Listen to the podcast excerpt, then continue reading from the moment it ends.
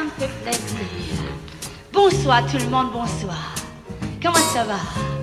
Ah, ma fait répondez-moi, bonsoir. Grande traversée, Allez Joséphine Baker, l'insoumise.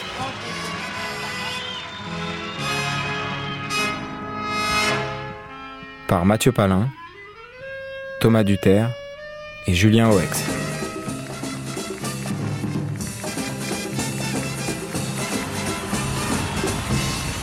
Premier épisode, Noir et pauvre dans le Missouri.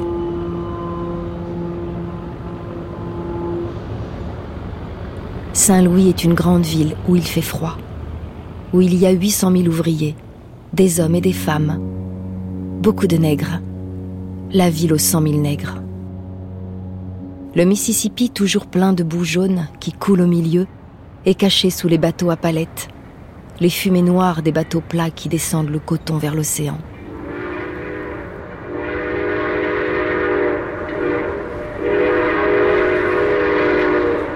Saint-Louis est pleine de chemins de fer, pleine d'usines qui fument par-dessus toutes les maisons. Et il fait froid.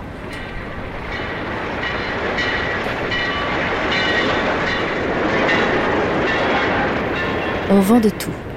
Des bois, des graines, des farines, des machines, du coton, du maïs. Vous savez, Saint-Louis a été fondé par des Français. Vous chercherez dans les livres.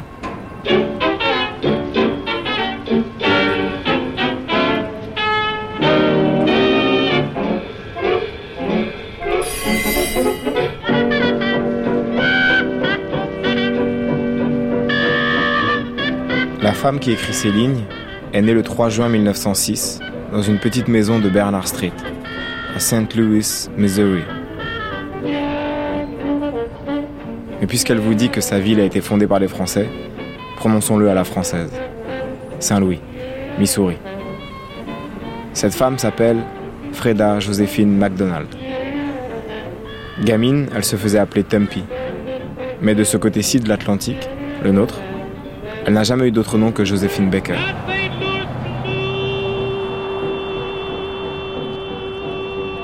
J'ai cherché sa maison de Bernard Street. Elle a été rasée. À la place, j'y ai trouvé un entrepôt, coincé entre une autoroute et une station de métro, où de gros camions se disputent un morceau de bitume avec de vieilles bonbonnes de gaz. Pas de plaque. Ici a vécu Joséphine Baker. Non. À Saint-Louis, il ne reste qu'un boulevard qui porte son nom, et deux pochoirs à poser sur la brique rouge d'un petit musée, noyé au milieu des maisons abandonnées, des baraques sans vie, aux fenêtres condamnées par des planches de bois. Pour comprendre d'où vient la première femme noire à atteindre ce niveau de gloire dans notre pays, et sans doute la première femme tout court, il faut grimper les quelques marches de ce petit musée de briques rouges et rejoindre sa directrice, Lois Conley.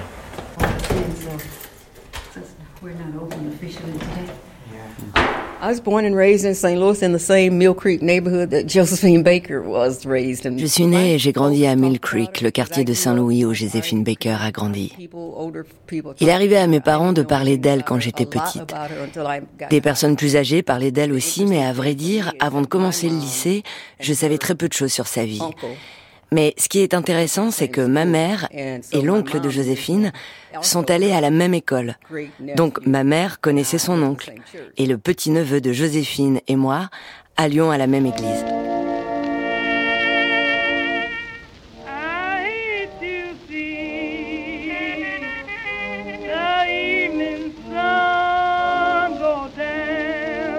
Le Griot Museum s'appelle ainsi en référence au conteur africain, celui qui éveille les consciences.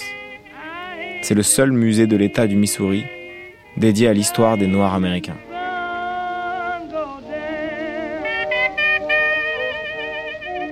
Uh.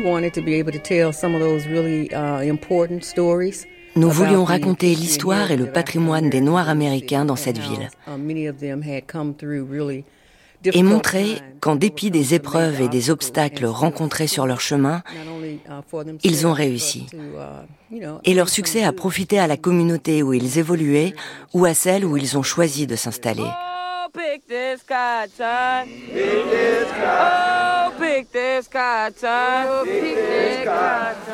Man ain't mean, boys. Man ain't mean. Nous commençons avec l'Afrique, parce que bien sûr, on ne pouvait pas parler de l'histoire du Missouri sans aborder au préalable ce qui nous a tous conduits à venir ici au début. Parce que nous voulions couvrir l'histoire du commerce triangulaire et de l'esclavage qui nous a conduits dans ce pays, mais aussi mettre en valeur la richesse de la culture africaine. Souligner que les Africains n'étaient pas du tout des cannibales qui passaient leur temps à se courir après pour se dévorer les uns les autres.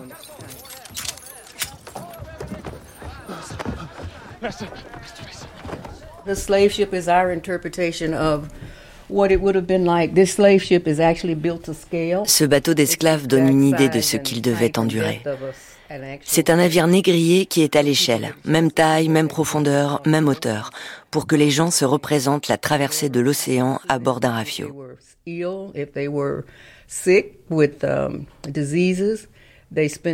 Qu'ils soient malades ou pas, ils passaient toute la traversée dans la cale, entassés, pendant trois à six mois.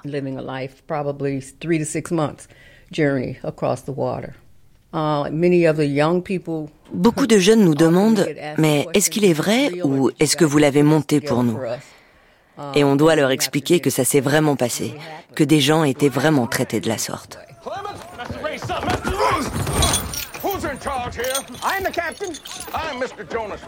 My solicitor has documentation verifying the Negro known as Clemens Ray as my property. I know nothing of this arrangement. So this takes you through this experience and you end up off the slave ship.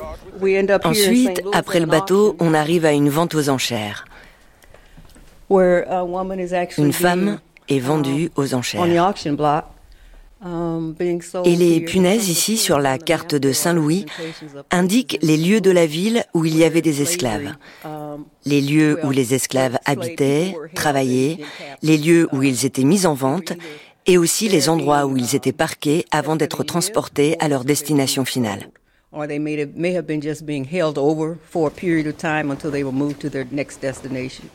Follow me, please. Yes. La traite était une entreprise très lucrative. En 1800, un esclave de première qualité, bonne santé, bonne musculature, forte capacité de travail au champ, pouvait être vendu 500 dollars.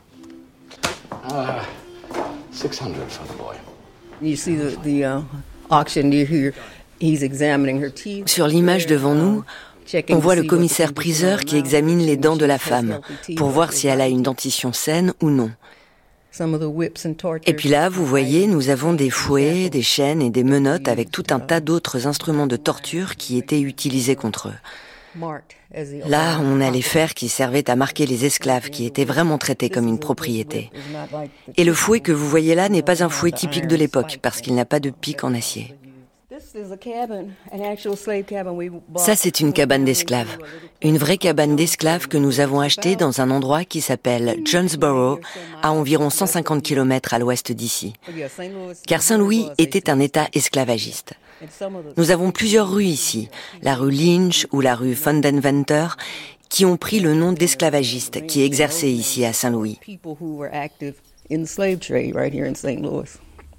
Lynch Street, um, la rue Lynch, South Second Street, South Second Street. All of these streets pretty much still exist. La plupart de ces rues existent encore.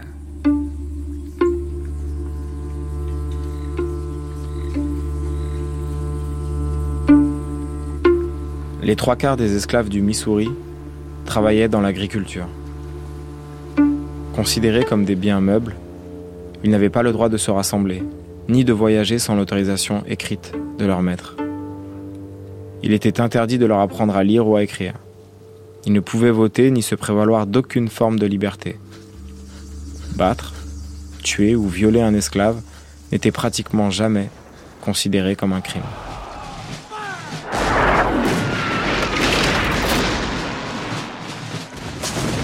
En 1861, quand Abraham Lincoln lance la guerre civile pour préserver l'Union, les Noirs américains et leurs alliés abolitionnistes blancs comprennent que la victoire mettra fin à l'esclavage.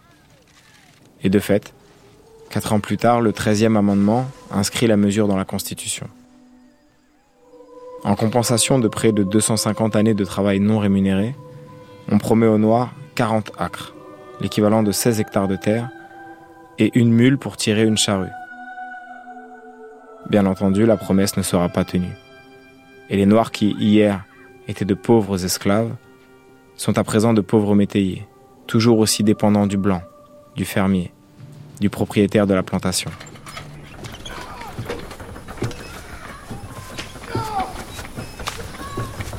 Incapables de payer leurs dettes à la fin de la saison, ils se trouvaient à jamais liés à leur patron. Ceux qui tentaient de s'enfuir étaient rattrapés, frappés, enchaînés, et bien souvent condamnés à travailler au bord des routes, comme forçat.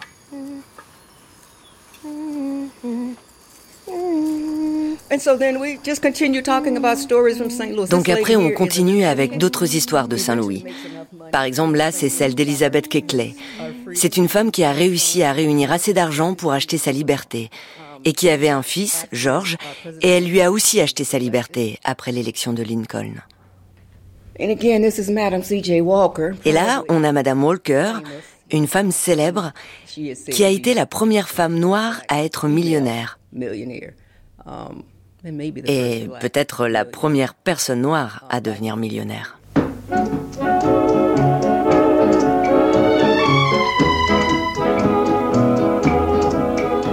Qui ça?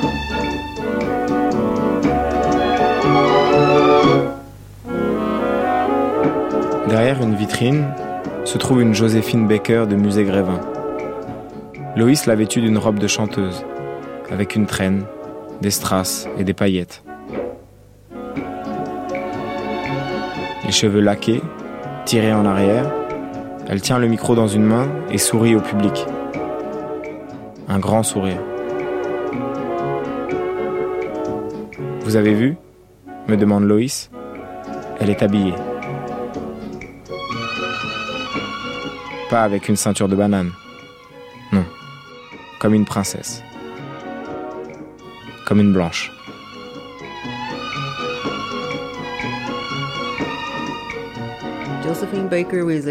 Josephine Baker est résolument une femme de Saint-Louis. Je crois qu'elle adorait cet endroit, mais quand elle a vu qu'il ne répondait pas à ses aspirations, elle est partie. Elle habitait à côté de l'ancien palais de justice, où ils vendaient des esclaves, tout près de la rivière Mississippi par laquelle les esclaves étaient acheminés. Elle était encore petite quand elle a pris conscience du racisme ici. Et donc elle s'est échappée et a trouvé un endroit où elle se sentait en sécurité. Sa famille était très pauvre. Donc elle a commencé à travailler très jeune, avant même d'être adolescente, pour gagner de l'argent pour sa famille. Tout ce que l'on pouvait gagner, même si ce n'était pas grand-chose, était précieux pour la famille. Um, Elle a toujours eu ce je ne sais quoi pour le divertissement. Elle était particulièrement douée pour les grimaces et pour attirer l'attention de la foule qui la suivait et qui la regardait ensuite danser dans la rue. Mais sa vie n'était pas facile. Elle a vécu dans la pauvreté comme de nombreux Noirs ici.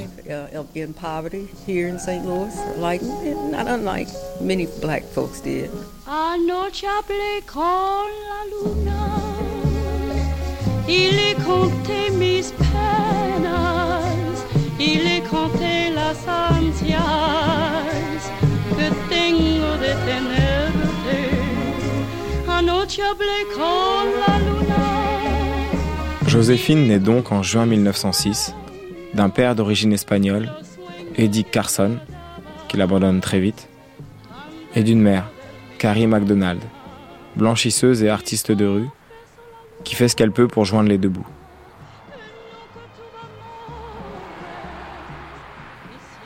Il est difficile, en traversant les rues de Saint-Louis plus d'un siècle plus tard, de se figurer à quoi pouvait ressembler la misère dans laquelle a grandi Joséphine. Mais il faut savoir qu'à l'époque, l'espérance de vie d'un noir aux États-Unis est de 34 ans. Voici ma famille. Une grand-grand-mère, une grand-mère, ma mère, mon frère et mes deux sœurs. Mon père n'était pas là. Il travaillait au loin. Mon père et ma mère se sont connus à l'école. Après, on ne voulait pas qu'ils se marient. Alors ils se sont mariés et ils étaient pauvres parce qu'on ne les a pas aidés. On les a même abandonnés. Mon père et ma mère se sont séparés pour travailler et pour vivre chacun de son côté. Ma mère habitait avec ma grand-mère, qui était très pauvre. Et je me souviens bien de cela quand j'étais toute petite. Nous étions tous affreusement pauvres. Ma grand-grand-mère est morte, ma grand-mère aussi. Mon père et mes deux sœurs travaillent. Moi, plus encore. À cinq ans, j'allais à l'école. Je ne pouvais pas y rester longtemps. Je me battais avec toutes les maîtresses et toutes les élèves. Je n'aime pas qu'on m'oblige à ceci, à cela. J'ai toujours préféré ma liberté. Et puis, on m'empêchait de faire des grimaces. Or, la figure n'est pas faite pour dormir. Pourquoi ne fait-on pas plus de grimaces? Parce qu'on a peur? Mais la grimace est un sport. Un sport aussi intéressant et aussi nécessaire que les autres.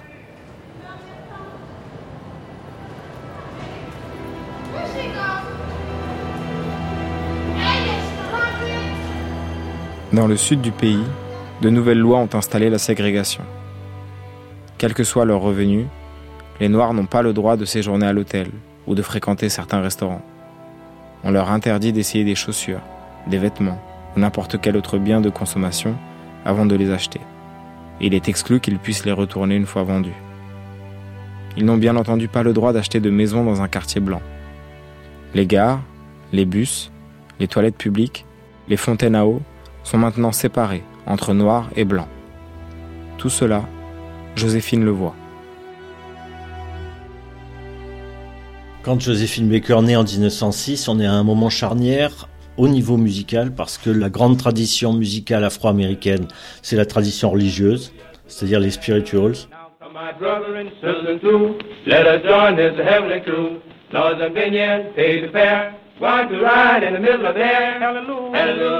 Derrière le message officiel qui était le message biblique, très souvent étaient véhiculés des messages de résistance, en particulier pour pousser les esclaves avant l'émancipation à fuir vers le nord. Sisters and brothers, you sinners, hear my call. Satan's waiting for you all. Better get your souls washed white. Il n'y a pas de musique enregistrée quasiment à cette époque-là, donc la musique c'est l'église. Sébastien Danchin, écrivain.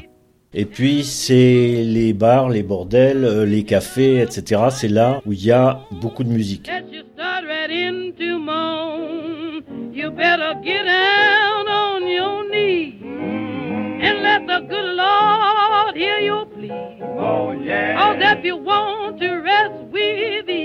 En revanche, il y a un art extrêmement prégnant et très présent au sein de la communauté noire à cette époque-là, qui est la danse.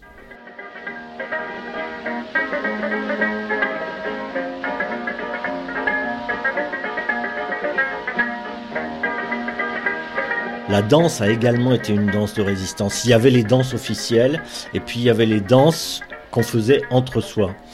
Et dans les danses officielles, quand on faisait danser le cakewalk par exemple, qui était une danse traditionnelle, euh, et le, couple qui dansait le mieux remportait un, un, morceau de gâteau, donc le nom de cakewalk. On y intégrait en particulier des figures de danse qui avaient une signification pour les Afro-Américains et qui ne disaient strictement rien aux autres. Donc c'était aussi une façon de véhiculer un message subliminal.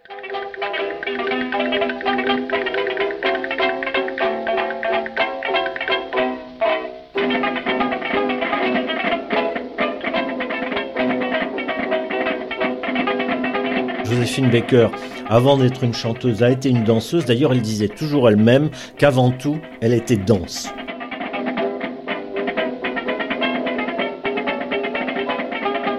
Pourquoi je suis devenue danseuse? Parce que je suis née dans une ville froide, parce que j'ai eu très froid durant toute mon enfance, parce que j'ai toujours désiré danser au théâtre.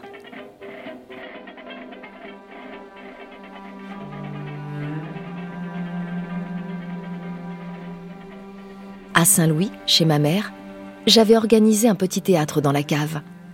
Je n'avais pas encore dix ans. Le rideau était fait de pièces d'étoffe ajustées bout à bout.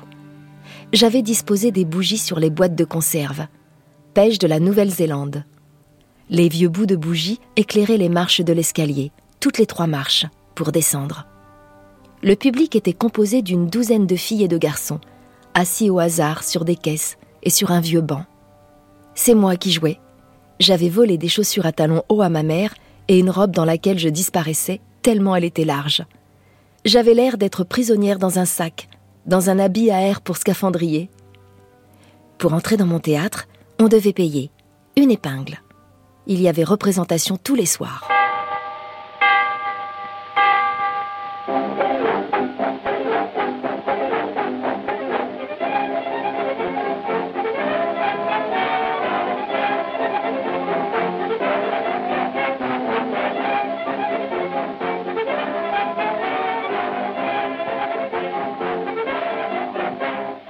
Joséphine quitte l'école en 1914. Elle a 8 ans. Cela n'a rien d'étonnant, 8 ans, pour une petite fille noire. À l'époque, les États-Unis ne comptent que 67 lycées ouverts aux Noirs. La quasi-totalité des élèves s'arrête après les quatre premières classes. Par sa tante Margaret, qui connaît beaucoup de monde, elle est présentée à ce qu'elle appelle des femmes américaines. Des blanches. Des femmes qui ont besoin d'aide pour garder leurs enfants, leurs petits chiens, faire des commissions, récurer le sol, frotter le linge, aider à la cuisine, porter du charbon, couper du bois.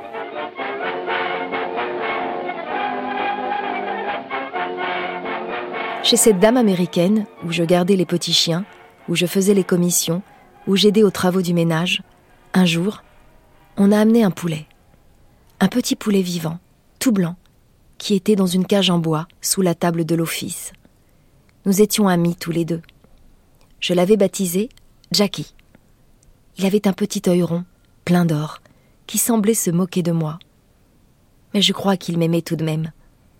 Cela a duré des semaines.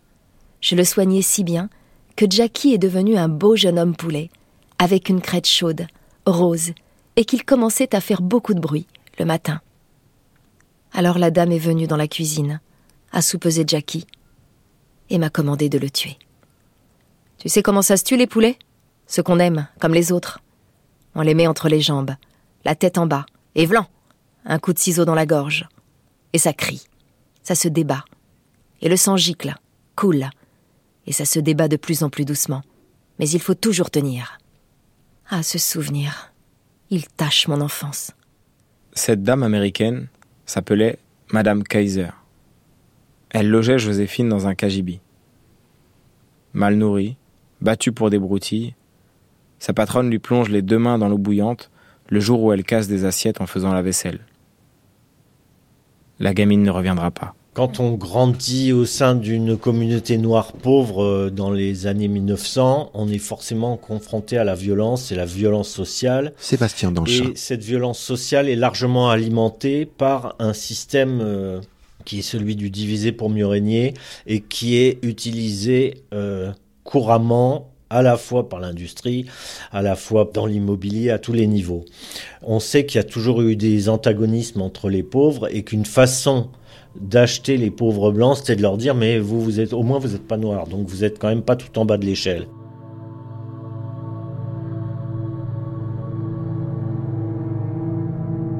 Le film Birth of a Nation sort en 1915. Et dans son sillage, les suprémacistes du Ku Klux Klan et des Knights of the White Camellia lancent des attaques contre les églises, les écoles et tous les biens appartenant à des Noirs. En 1916, Jesse Washington, un noir de Waco, au Texas, est brûlé vif devant une foule de plusieurs milliers de blancs déchaînés, dont beaucoup d'enfants. Les lynchages se multiplient.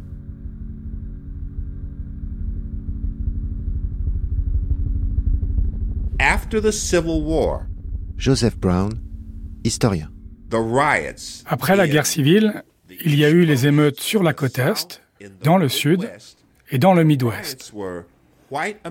Ces émeutes ont impliqué des Américains blancs qui se sont rendus dans les quartiers noirs et qui ont tué des Noirs et détruit leurs propriétés.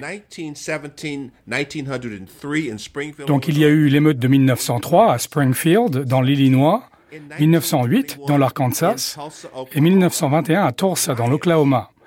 Et donc les émeutes, c'était ça, c'était des Blancs qui détruisaient les biens des Noirs et qui tuaient les Noirs. C'était notamment le cas à East St. Louis, qui était une banlieue ouvrière, qui était peuplée majoritairement de blancs, mais avec une forte population afro-américaine. Et là, les gens étaient répartis par quartier, ils ne se mélangeaient pas, il y avait une haine savamment entretenue entre les pauvres d'un côté et les pauvres de l'autre.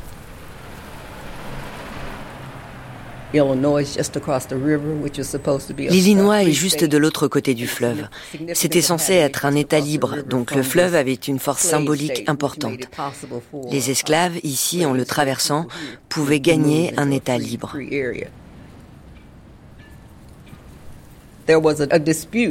Il y a eu un conflit entre les Blancs et les Noirs de l'Illinois car les Noirs pouvaient trouver du travail, ce qui a rendu les Blancs furieux, et il y a eu un affrontement qui a dégénéré.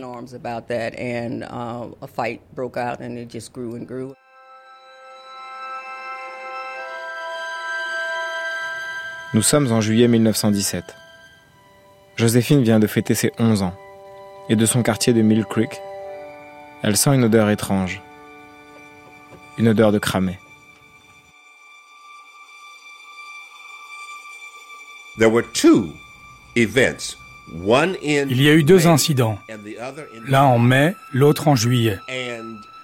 Des Blancs en voiture banalisée se sont rendus dans des quartiers noirs de l'Est de Saint-Louis et ils ont commencé à tirer sur les maisons.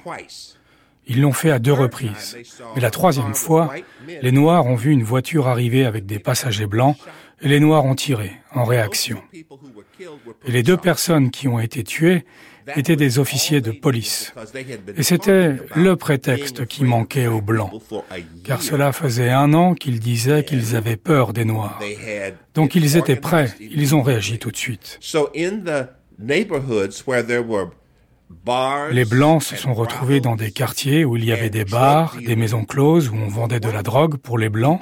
Ils se sont organisés avec l'aide de policiers et de politiciens et ils ont mené l'assaut sur des quartiers noirs et ont brûlé des maisons.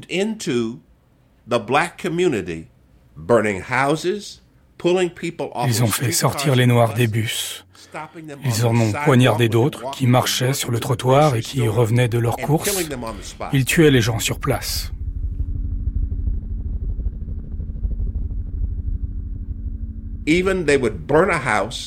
Quand ils incendiaient une maison, ils allaient jusqu'à rattraper ceux qui étaient parvenus à s'échapper pour les jeter de force dans les flammes, même quand ils avaient des bébés dans les bras.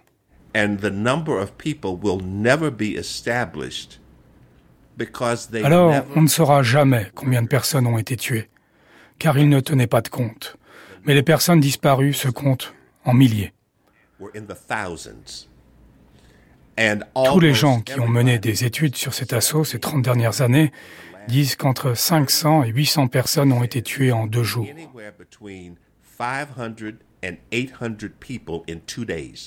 Mais si vous jetez des corps dans une maison en feu ou dans une fosse commune, ces morts ne sont pas recensés. Même chose s'ils sont jetés dans le fleuve, même chose enfin pour des gens qui s'échappent mais qui finissent par mourir à 30 ou 40 kilomètres de la ville. Ils ne seront pas comptés.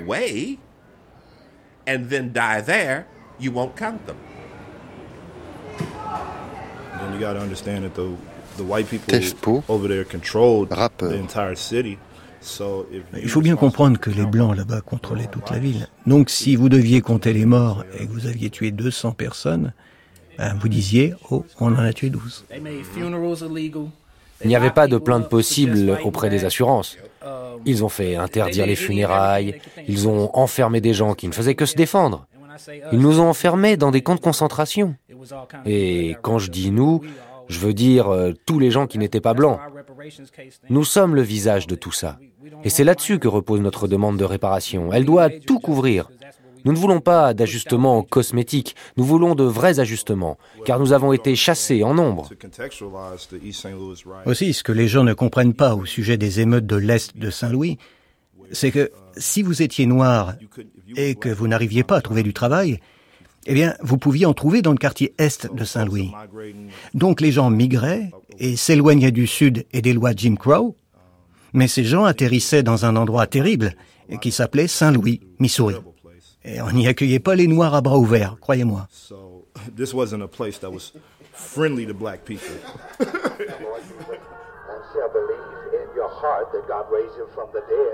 I ain't see this stuff in a book. Like this was just stuff that my aunties told me, or they would just take us for a drive and just drive us around the city and tell us like. J'ai pas appris ça dans les livres. C'est ma tante qui me l'a raconté quand on se promenait en voiture. Elle disait, regarde, c'est là où Chuck Berry jouait ses spectacles. Et, et là, c'est là où Josephine Baker se produisait. Et là, c'est là où ils pendaient les Noirs. C'est là où ils étaient lynchés. Donc toi, tu es là et tu te dis, wow.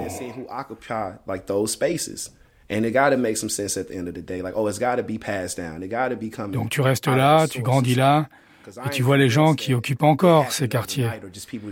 Et donc il faut que ces histoires sortent, il faut qu'elles soient racontées, transmises, mais à partir d'une vraie source. Parce qu'en plus, ce ne sont pas des événements qui sont nés de nulle part. Non, non, non, non, non, tout ça on l'a hérité. Et cela provient du sang qui a été versé. Et on va le récupérer aussi grâce au sang, car on n'a rien sans rien. Uh, I don't know about now, but it wasn't taught to us in school. I had to kind of learn it on my own. I actually learned it uh, in college. He gave us a whole bunch of topics to talk about. And the reason Les émeutes de l'Est de Saint-Louis, je ne sais pas comment ça se passe maintenant, mais moi, à l'école, on m'a rien dit du tout là-dessus. J'ai dû l'apprendre tout seul. Je l'ai appris à l'université en fait. On nous a donné des thèmes qu'on voulait aborder, j'ai parcouru la liste et j'ai vu émeute, Saint-Louis, quartier Est. Je me suis dit, quoi, il y a eu des émeutes ici, putain, c'est quoi cette histoire? Et c'est comme ça que j'ai appris. Je ne sais pas comment ça se passe maintenant, mais moi à l'école, on m'a rien dit. Nos parents nous disaient que tel ou tel musicien de Saint-Louis vivait dans le côté est de la ville, mais qu'ils étaient venus d'ailleurs, du sud. Les choses se murmuraient, mais rien de plus. Il y a une fracture sociale entre les Noirs de Saint-Louis et les Noirs de l'Est de Saint-Louis. Et il y a même des divisions au sein de Saint-Louis. Telle personne vient du côté nord, celle-ci du côté sud. Pour les Noirs, la portion centrale de la ville, c'est le côté ouest. Alors que la vérité, c'est qu'il n'y a pas de front ouest. On l'appelle West Side parce qu'il fallait qu'on distingue cette partie occupée par les Noirs de la partie habitée par les docteurs et les avocats. C'est la ségrégation, tout ça.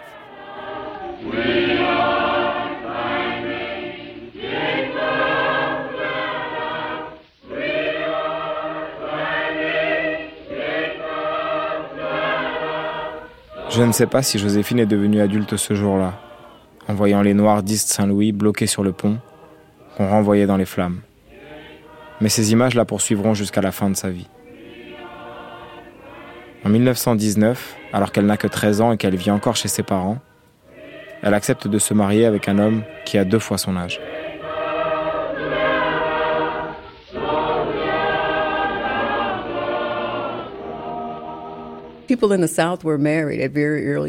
Les gens du Sud se mariaient parfois très jeunes. Ma grand-mère m'a souvent parlé de jeunes filles qui se mariaient à l'âge de 13 ans. C'était assez commun. À l'époque, à 13 ans, vous étiez déjà grand au vu de la vie que le sort vous imposait.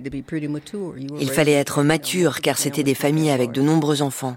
Tout le monde devait travailler et être responsable. Et on entend souvent des personnes âgées raconter je suis mariée à cet homme depuis mes 14 ans. Et moi je réponds 14 ans? C'était vraiment la tendance. Mais malheureusement pour Joséphine Baker, son mariage n'a pas marché.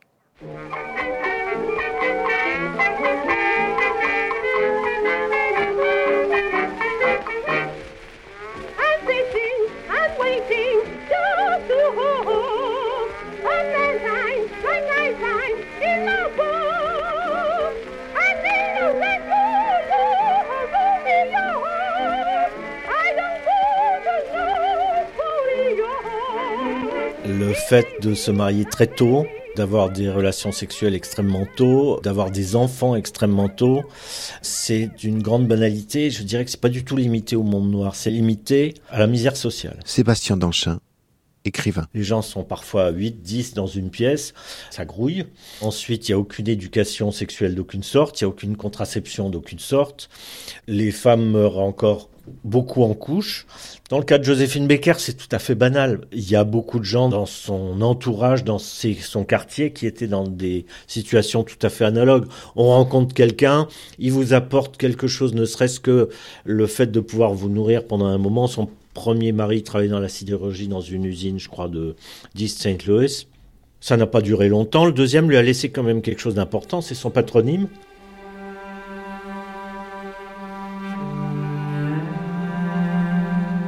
Enfin, j'ai eu 16 ans. Je me suis développée tout d'un coup. J'étais aussi grande et aussi forte à 16 ans que maintenant, avec un peu moins de poitrine. Toujours bonne santé. À 16 ans donc, j'ai longuement réfléchi, hésité.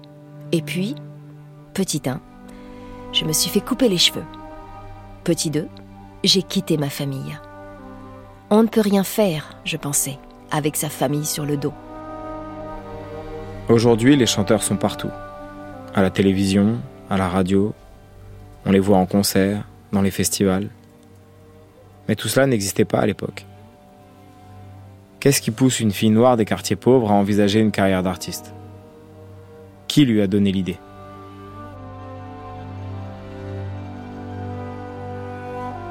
Je dirais qu'il n'y a pas de culte de la personnalité comme il peut y avoir aujourd'hui avec Beyoncé. Ça fonctionne pas de cette façon-là. En revanche, si on avait euh, posé la question à Joséphine Baker, je suis bien certain qu'elle aurait pu vous donner des noms de gens qui l'ont influencée au moment où elle a grandi, euh, de gens qu'elle a vu danser, de gens qui participaient à des spectacles.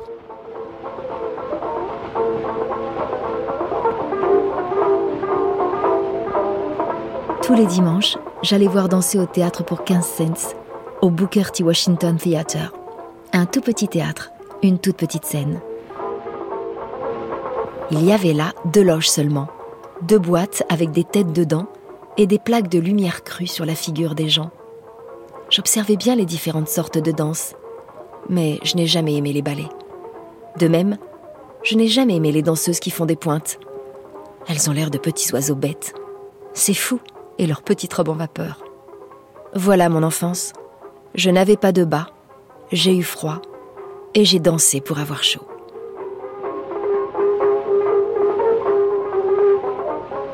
C'est dans ce petit théâtre, le Booker T. Washington, que Joséphine décroche son premier contrat. À force de rôder devant l'entrée, le directeur l'invite à la répétition de 14 heures. Il lui manque justement une comédienne pour jouer Cupidon. Le soir même, Joséphine est suspendue à un filin, à 3 mètres au-dessus du sol. Elle est censée traverser la scène, et c'est tout.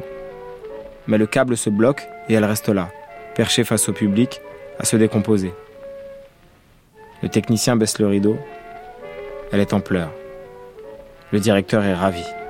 La salle est conquise. Joséphine Baker, elle a appris à danser comme beaucoup de danseurs jusque dans les années 30 dans la rue, autodidacte. Fred Astaire, Jen Kelly n'ont jamais pris de cours de danse. Hein. Les Nicholas Brothers non plus. Donc, euh, c'est une façon d'apprendre à danser qui était, euh, alors je vais pas dire instinctive, parce qu'il n'y a pas de danse instinctive, mais plutôt par euh, processus d'imitation, en voyant, en fréquentant des lieux où on dansait. Anne Décoré Aya, anthropologue de la danse. Et donc, c'est par une observation réciproque entre blanc et noir que vont naître ces formes euh, de danse nouvelles, d'abord sur des rythmes euh, tels que le ragtime, qui ensuite euh, va donner le jazz, puis le swing. Mais c'est dans cette observation réciproque et les claquettes qu'on va avoir apparaître vers la fin du 19e siècle, c'est une reprise des fameuses clock dance, les danses de souliers, qui viennent d'Irlande, qui viennent d'Écosse, qui viennent d'Angleterre et euh, que les Noirs se réapproprient en intégrant des rythmes euh, qui sont beaucoup plus syncopés.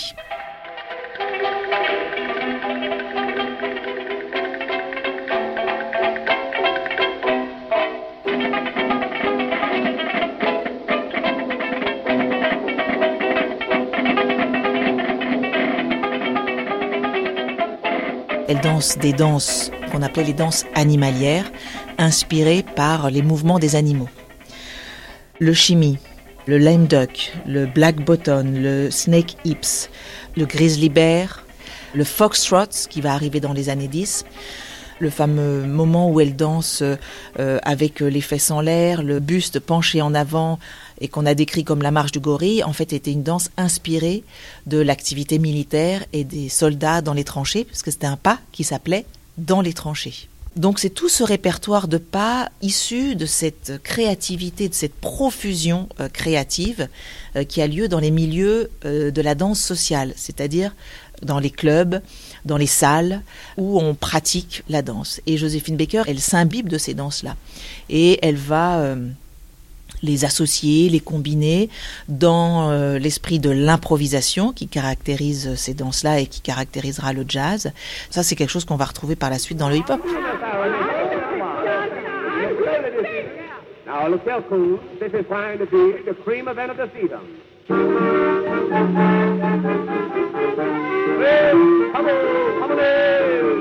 J'ai débuté à Philadelphie, la ville des éditeurs et des librairies, dans un petit théâtre. Standard Theater, dans une méchante revue.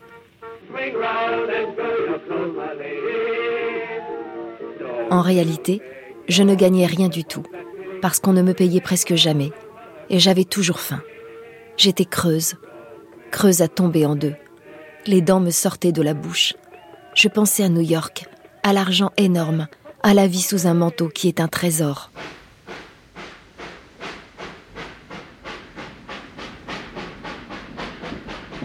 Bien sûr, Joséphine décide de quitter le Missouri pour se trouver un avenir, et elle est seule à prendre cette décision.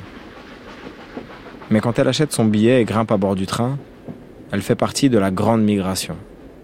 L'arrêt brutal des exportations de marchandises vers l'Europe avec la Première Guerre mondiale, la ségrégation et les ravages du charançon qui a détruit des millions d'hectares de coton poussent des centaines de milliers de Noirs à fuir vers l'Est. À New York, au nord de Central Park, le quartier de Harlem change de couleur.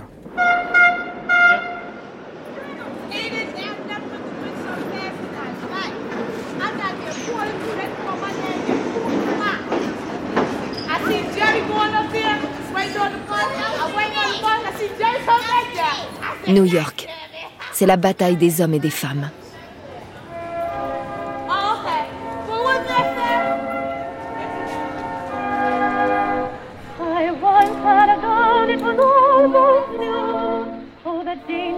Au Music Hall de Broadway, 63e rue, le directeur m'a dit Revenez demain.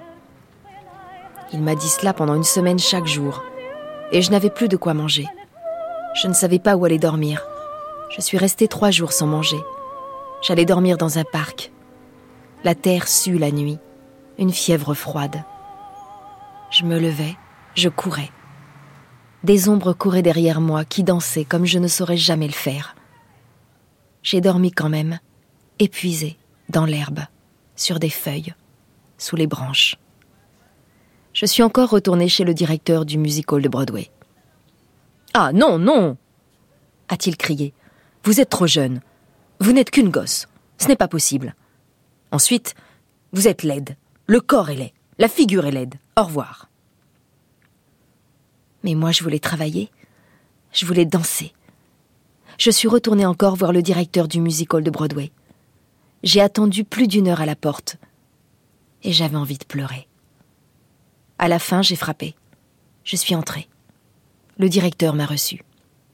Eh bien, puisque vous y tenez, vous allez faire partie de la deuxième troupe de la maison et vous partirez en tournée.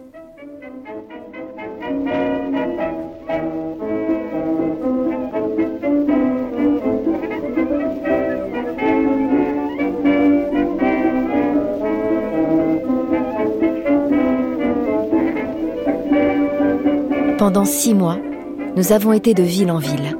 Dans les petites villes, on jouait sous les préaux des écoles. Les garçons flirtaient, mais les autres filles ne m'aimaient pas. Vous jouez et dansez comme un singe, me criait-elle au nez. Un soir, le grand directeur du musical de Broadway me vit jouer dans la revue. Je vous donne 20 dollars par semaine pour jouer ici. Allez, Shuffle Long a été à New York la première grande manifestation nègre, une comédie musicale en trois actes. On l'a jouée sans arrêt pendant deux ans, 1923-1924.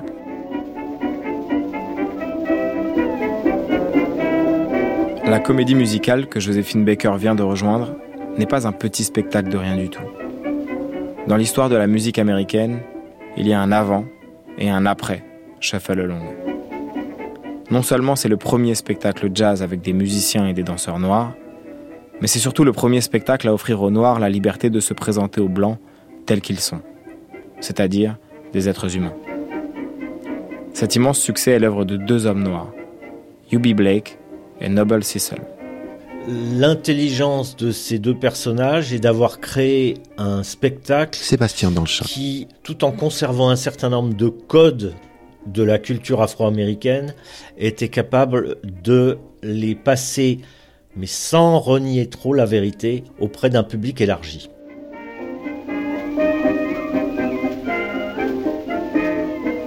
Il y a eu des spectacles, des pseudo-spectacles noirs tout au long de la seconde moitié du 19e siècle dans le cadre du musical. C'est comme ça notamment qu'est née la tradition du bouchon brûlé qui consiste à noircir les acteurs, à faire ce qu'on appelle du blackface.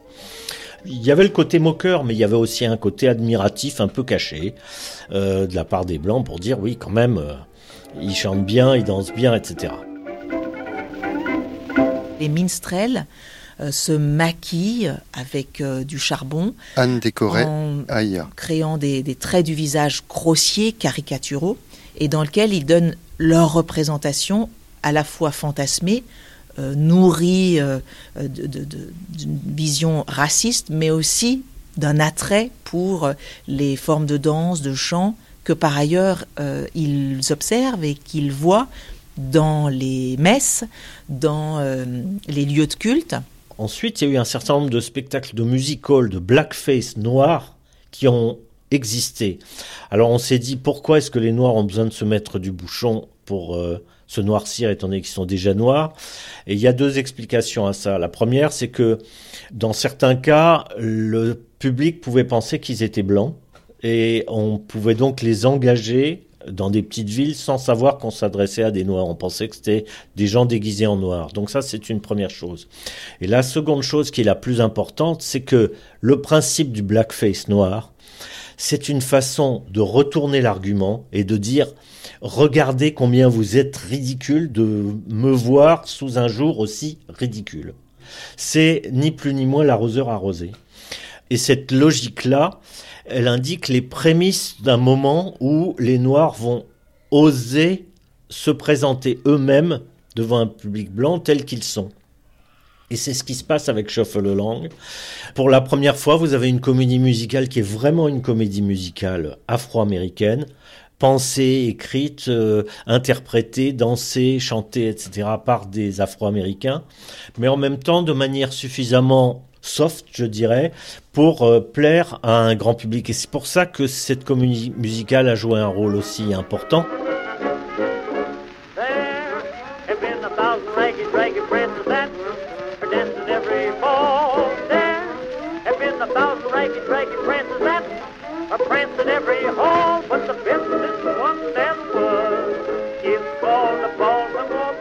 Joséphine Baker, qui était quelqu'un d'une grande intelligence, d'une grande sensibilité et qui fonctionnait de manière incroyablement intuitive et instinctive, elle comprend tout de suite que là, il y a vraiment euh, un train qu'il faut prendre en marche. Et c'est vraiment du bout des lèvres qu'on lui concède une place tout au bout du chorus line, c'est-à-dire c'est ces défilés de danseuses qui exécutent tous euh, la même chorégraphie dans le même temps, ou parfois en léger décalage de manière à faire des déployés, mais elle entre vraiment par la petite porte, sauf qu'elle va crever l'écran extrêmement rapidement parce que elle est capable d'être drôle par ses mimiques, euh, par la manière dont elle danse, elle a une présence. Disons qu'elle a un charisme et une présence tout à fait extraordinaire. Moi, je suis passée du second plan au premier, à force de loucher en musique et de jeter mes bras et mes jambes sur la tête des spectateurs.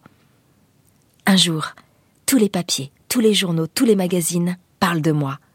J'ai pensé, ça y est, Je dirais qu'elle est l'héritière de cette euh, tradition résistance, de ce double sens permanent qu'il y a dans l'art afro-américain de ce temps-là.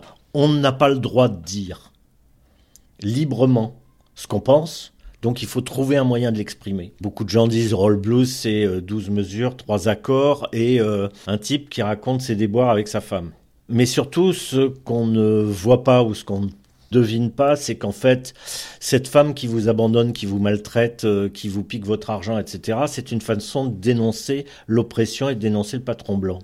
C'était le euh, responsable de la plantation, c'était le propriétaire terrien pour lequel on bossait, etc., qui littéralement vous mettait sur la paille, vous empêchait de dormir, vous empêchait d'avoir une vie normale. Et ce double discours, il est présent partout au sein de l'Amérique noire dans la première moitié du XXe siècle, et elle en est vraiment l'héritière.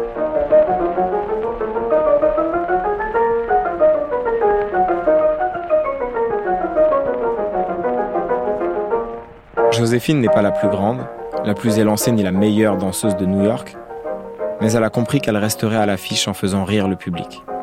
Elle louche pendant les solos de musique et balance ses bras et ses jambes sur les spectateurs du premier rang. Après Shuffle Along, elle se fait embaucher pour jouer dans Chocolate Dandies au Plantation Club.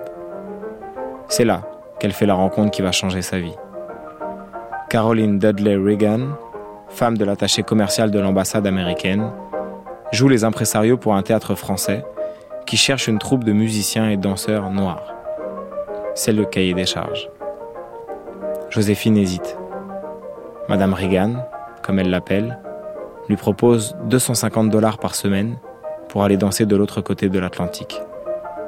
C'est plus d'argent qu'elle n'en a jamais vu.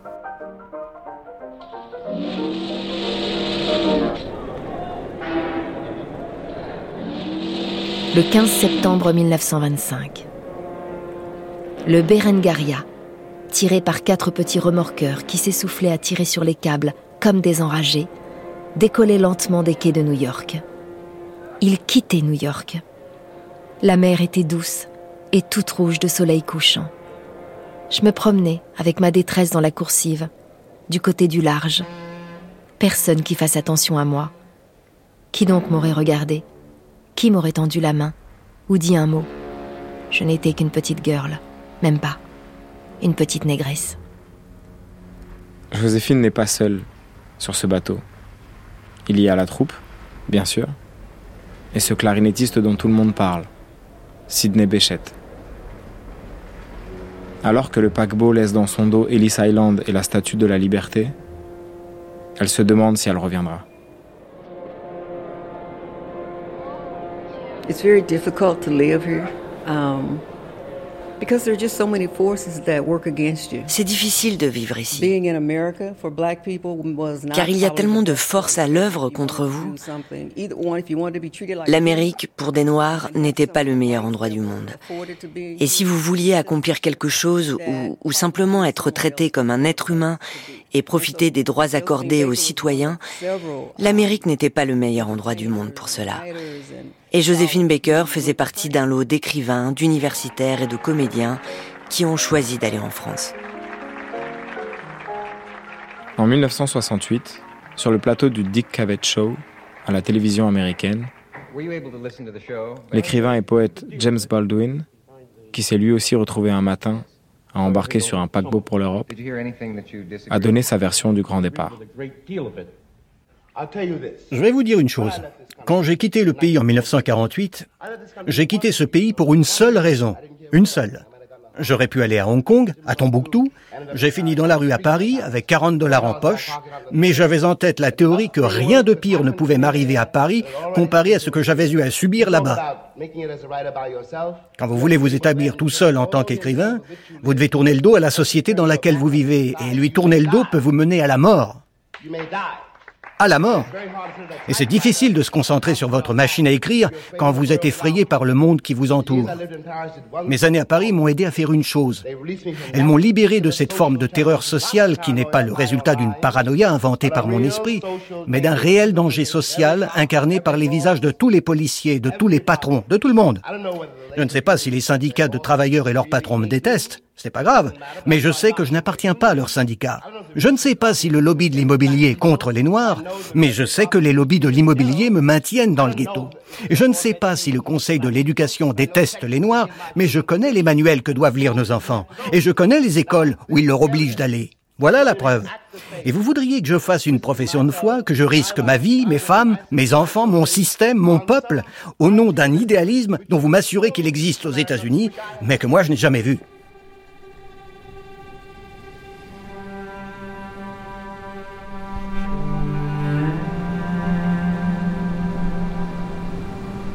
Ce n'est que lorsque la nuit enveloppa tout le bateau et la mer dans son drap que je sentis que la peur me quittait, que je vivais, que j'étais libre, que j'étais non plus méchamment solitaire, mais joliment solitaire. Et pour bien m'affirmer que c'était fini, je me mis à chanter pour moi une chanson douce, plus douce que la chanson de l'eau salée contre les murs de fer du Berengaria. J'ai vu la splendeur du clair de lune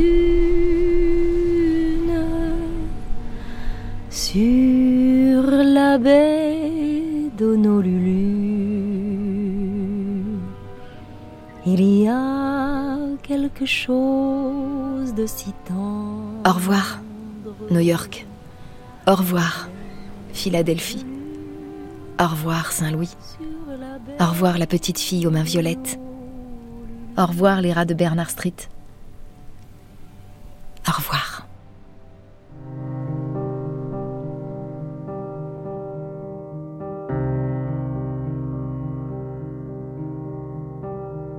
The caged bird sings with a fearful trill of things unknown but longed for still. And his tune is heard on the distant hill, for the caged bird sings of freedom.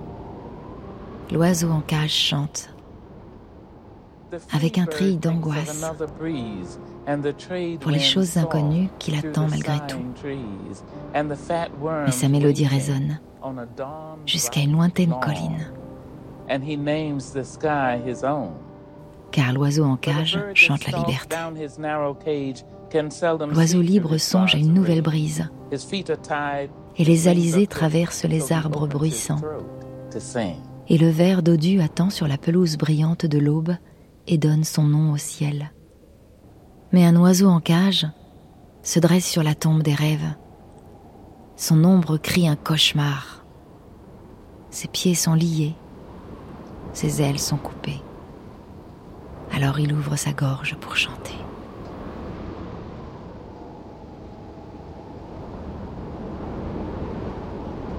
Oiseau en cage, poème de Maya Angelou.